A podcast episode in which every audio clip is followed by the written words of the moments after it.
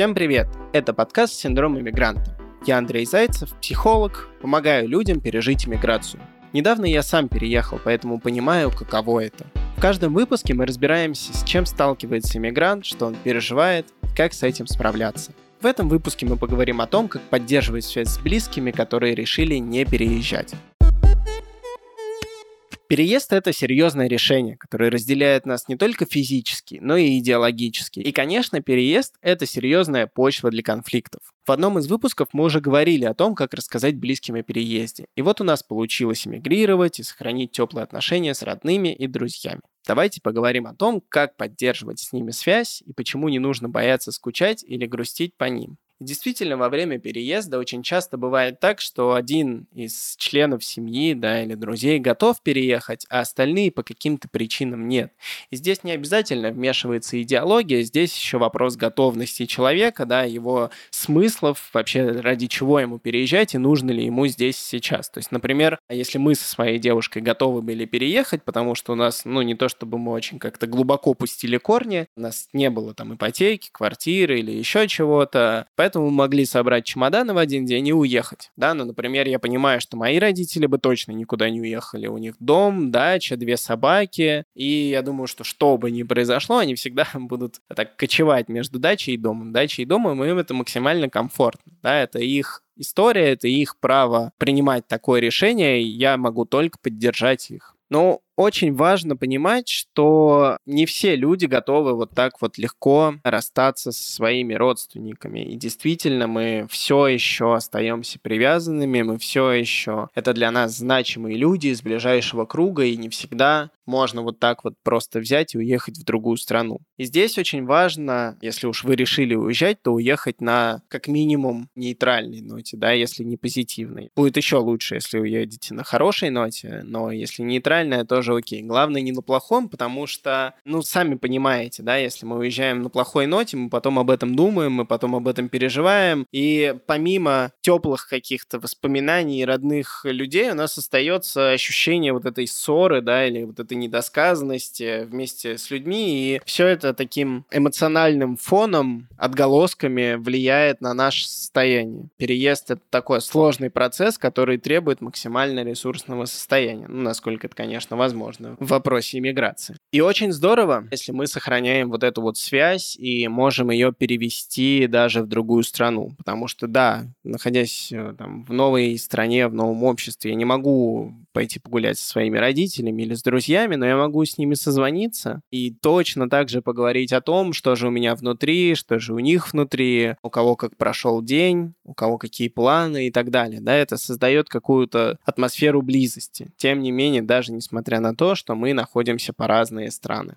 Да, ну и, конечно, даже уезжая от своих родственников от своих друзей, мы все равно остаемся с ними в контакте. И как раз маркер того, что они, в общем-то, для нас значимы, для нас близки, это эмоция печали. Да, вот она снова возникает, и если я печалюсь, это значит, что эти люди, эти вещи, к которым я привязан, очень для меня значимы.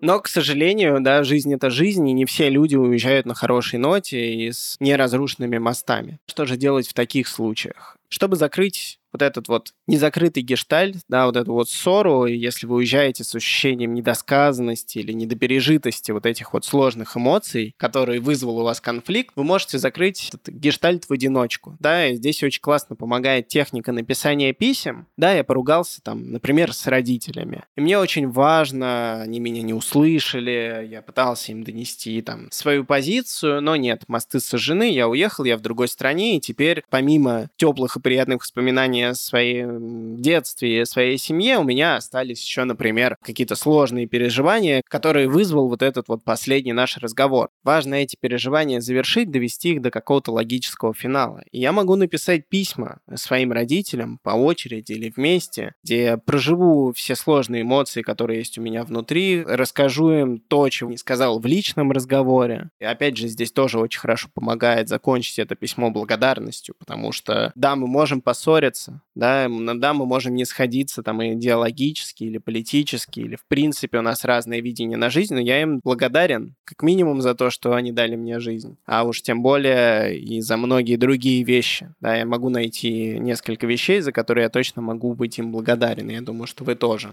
Если все-таки ссора происходит, можно встретить там обвиняющие вопросы или обесценивание и посмотреть на них немножко с другой стороны. Да, конечно, это неприятно, да, когда наши планы обесценивают, когда нас пытаются всеми силами удержать, но Наши родители — это тоже люди, да, и у них тоже есть эмоции, с которыми они не всегда готовы справиться, у них тоже есть свой взгляд на мир, да, и иногда они пытаются его там проецировать на других. Такое тоже бывает. Да, здесь очень важно не делать больно в ответ, да, от этих обвиняющих вопросов лучше отбиться, просто сказать, что, слушай, мне неприятно, я понимаю, что вы там хотите, например, меня отговорить, удержать, потому что вам было бы приятно, чтобы я остался здесь. Но это моя жизнь, это мой выбор, это моя ответственность. Позвольте мне, пожалуйста, ее нести, как бы вот мою ношу, мой крест самому. И родители это и не должны быть согласны с вашим решением. Важно, чтобы они его принимали. Они могут быть не согласны. Да, и это тоже нормальная часть, быть не согласным с другим человеком. И неважно, родитель это или просто незнакомый человек. У вас своя жизнь, это ваше решение, точно так же, как и у ваших родителей своя жизнь и свое решение, например, не переезжать. Поэтому за вот такими вот сложными, иногда неприятными разговорами стоит искреннее желание сохранить какой-то контакт с людьми. Ты для меня дорог, ну, то есть, например, как это могут показывать родители. Они будут пытаться отговорить всячески, там, обесценивать, обвинять человека, чтобы он не уехал только для того, чтобы им было комфортно, как бы, чтобы как-то сохранить этот контакт. И зная вот эту вот их настоящий мотив, можно предложить какое альтернативное действие. Что, да, ребята, я понимаю, что вам будет тяжело, да, меня отпустить в другую страну, и не факт, что мы когда-то увидимся, но давайте подумаем, как нам с вами сохранять контакт так, чтобы я мог уехать, да, а вы смогли меня слышать, видеть и как-то со мной взаимодействовать, потому что, опять же, это очень ценно. Очень ценно, что родители хотят с нами продолжать общаться, или наши, например, друзья, или другие родные, и поддерживать с нами какие-то отношения, даже несмотря на то, что мы находимся за несколько тысяч километров от них без четкой даты возвращения. И я думаю, что можно найти какой-то способ, да, альтернативный, для того, чтобы всем было комфортно, потому что здесь можно апеллировать к чувствам, которые есть между людьми, да, вы все-таки одна семья. Я понимаю, что семьи бывают разные, не у всех бывают теплые чувства, да, не у всех бывают какие-то близкие контакты, но если вам хоть как-то человек показывает, что вы для него дороги, или для вас тоже человек дорог, я думаю, что вы сможете найти тот способ взаимодействия, который будет комфортен вам обоим, с учетом того, что один из членов семьи, да, или один из близких людей принял решение о переезде. И здесь, наверное, немножечко расскажу про общение, да, потому что, ну, это в принципе была проблема большая общаться с людьми или с родственниками так, чтобы не потерять какое-то русло конструктива и не уйти в обвинения, а сейчас так тем более, потому что добавляются еще и поколенческие какие-то разногласия, идеологические, политические, смысловые. В общем, разногласий становится много. Если у людей не было какого-то скилла, скажем так, конструктивного общения, то здесь сейчас важно его приобрести ну иначе можно совсем разрушить отношения. И здесь очень важно, да, и вам, и другой стороне понять то, что у каждого из нас есть свое собственное видение мира. И не всегда видение мира другого человека совпадает с нашим. Да, и не всегда наше должно совпадать с видением мира другого человека. И, конечно, здесь очень важно признавать за другим человеком право на свою собственную жизнь, на свои собственные взгляды. Как только происходит попытка вторжения в ваше пространство, да, всегда можно схватить за руку и сказать, слушай, стоп, да, мне сейчас некомфортно, я сейчас разозлился. Кстати, эмоция злости — отличный маркер того, что в ваши границы пытаются залезть. Да, вы можете схватить за руку и сказать, слушай, мне неприятно, да, ты сейчас как-то вот, ну, влезаешь внутрь меня и хочешь там что-то разворошить, что-то разрушить, не надо, пожалуйста, оставь за мной право так думать, потому что я могу так делать, да, и взамен, как бы, я тоже уважаю тебя, уважаю твои взгляды, хоть я с ними и не согласен, но они твои, пожалуйста, делай с ними сам, что хочешь, э, тебе ими распоряжаться. Очень важно не переходить на личности, да, не тыкать другого человека в его больные зоны, не обвинять его, не оценивать его, что ты вот как-то не так сделать, а лучше всего говорить о себе, да, с позиции «я». Я чувствую то-то, то-то, то-то, я решил то-то, то-то, то-то, да, мы отвечаем за свою жизнь, и давайте говорить тоже с позиции своей жизни. Да, и вообще отлично еще лайфхак, да, который поможет общаться с близкими, это если я знаю, что не избежать сложного разговора по поводу политики там с родными, с близкими, близкими, с друзьями, то можно заранее на берегу договориться эти темы не трогать. Потому что, конечно, очень велик соблазн кого-то начать переубеждать, да, или кому-то что-то доказывать, но правило вы ни к чему не придете. Очень сложно поменять мировоззрение другого человека. Ну, как правило, это получается у единиц и только после колоссального какого-то затрачивания внутренних сил. Но это исключение, да, зачастую происходит так, что я хочу поменять, влезть в мир другого человека и натыкаюсь на какую-то обратную силу, да, которая со злостью меня отгоняет и начинает э, делать контрвыпад. Да, и получается так, что мы как два человека, которые на саблях сражаются, пытаемся делать выпады в сторону друг друга. И хороший, в общем-то, вопрос, зачем. Еще очень важно, да, очень полезно бывает сконцентрироваться на том, что, в общем-то, дает, наоборот, ресурсы внутри семьи. Да, то есть, окей, если политика нас разобщает,